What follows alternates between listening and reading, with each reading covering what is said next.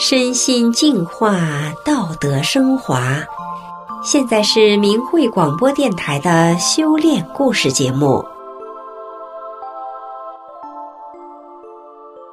听众朋友好，我是雪莉。今天要和大家分享的故事，是一位青年了解真相后的转变。故事的主人公。曾经深受中共编造的谎言的欺骗，对法轮大法抱有很大的偏见和误解。即使身边的丈夫和婆婆都是大法修炼者，经历了好多年之后，她才对法轮大法有了正面的认识。最后明白真相，走入了法轮大法修炼。试想，有几个人能有她这样的机会和环境去了解真相呢？至今还有多少人受蒙骗，对法轮大法误解，甚至仇视呢？主人公的转变过程会不会对朋友们有些启示呢？让我们一起来听听他的故事。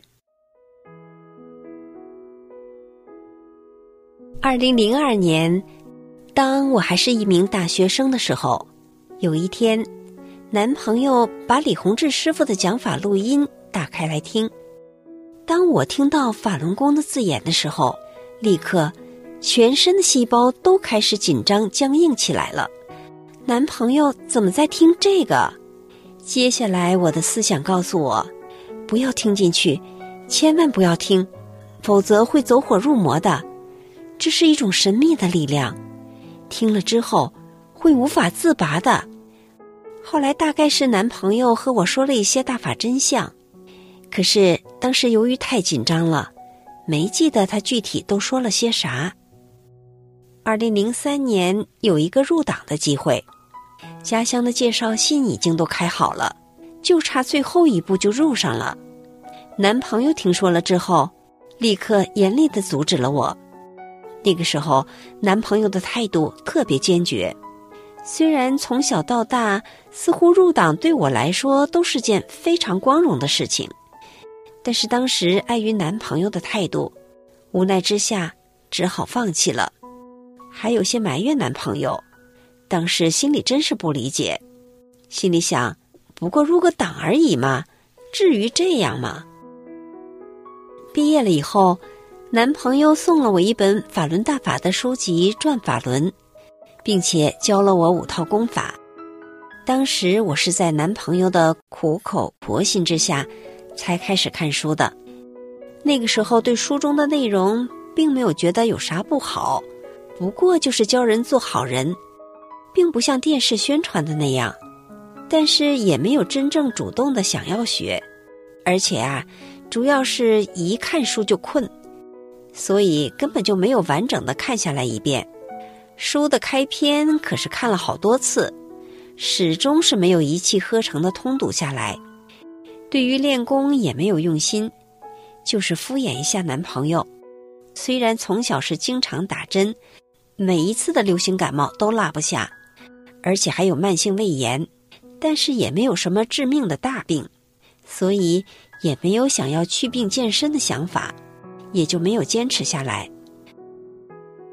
两年之后，我在男朋友的家乡找了一份工作，也第一次见到了婆婆。婆婆也在练法轮功，所以我就有了更多了解法轮大法的信息的渠道，比如网络呀、光盘呀、真相资料呀等等。受到当今社会婆媳关系的影响，以及娘家妈的教导，所以一开始对婆婆心有芥蒂，总是用怀疑的心态去衡量婆婆的言行，而且觉得，要是自己也学法轮功。也用真善忍来要求自己，那岂不是可以被婆婆随意使唤了吗？心想，也许这正是婆婆的用心呢。远离亲人，异地他乡被人欺负怎么办？所以想，不能光听婆婆的，我得多了解一下别的法轮大法修炼者是怎么做的。非常感谢我们告诉未来这部片子，看了一遍下来。我对法轮大法的来龙去脉有了一个深入的了解。这是一部讲述法轮大法从红传到被迫害，再到反迫害的一部纪录片。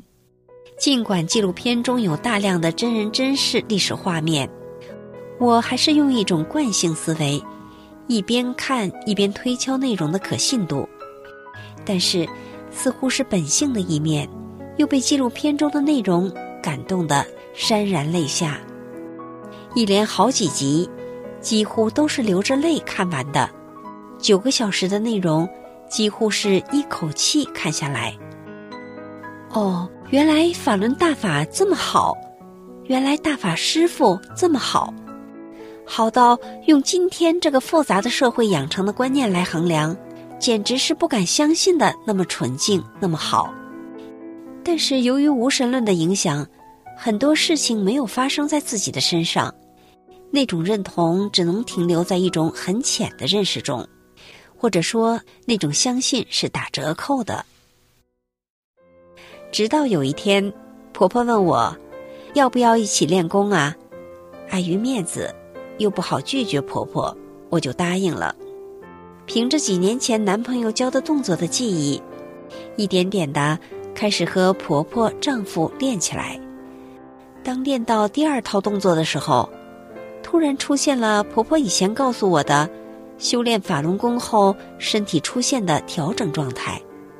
头晕、恶心、身体无力，想要上厕所，于是就跑到厕所，想吐吐不出，最后变出一些青黑色的东西之后，身体变得很轻松。这一下真是百感交集，甚至激动的流出眼泪，彻底打破了无神论的观念。以前听婆婆说的，甚至认为玄天玄地的状态。真实的出现在了自己身上，原来他们说的都是真的，不是他们的幻觉，真是又高兴又激动。打那儿以后，身体的局部会时不时的跳动，这都是练功后出现的正常现象，这可是以前从来没有过的感觉。到至今修炼十年了，身体很健康，没有吃过一次药，没打过一次针。感冒几乎没有过，再一次捧起《转法轮》，通过一遍遍的通读，才渐渐明白了，这是一本教人向善、返本归真的真经。更让人惊奇的是，当我开始能够通读《转法轮》之后，那种困得不行的状态渐渐地消失了。原来这也是看书会出现的正常状态，当然也是因人而异。《转法轮》这本书揭示了亘古以来人类关于生命的百思不得其解的疑问，并且告诉了人们具体的怎么做才能返本归真，提高生命层次。按照书中的道理去做，我渐渐地体会到了放下妒忌心、争斗心、怨恨心等各种肮脏的人心之后的自在，那种平和，不再像从前那样患得患失。勾心斗角，身心疲惫。周围的人说我变化很大，皮肤变细，肤色变好。丈夫说，以前我考虑问题特别极端，爱钻牛角尖。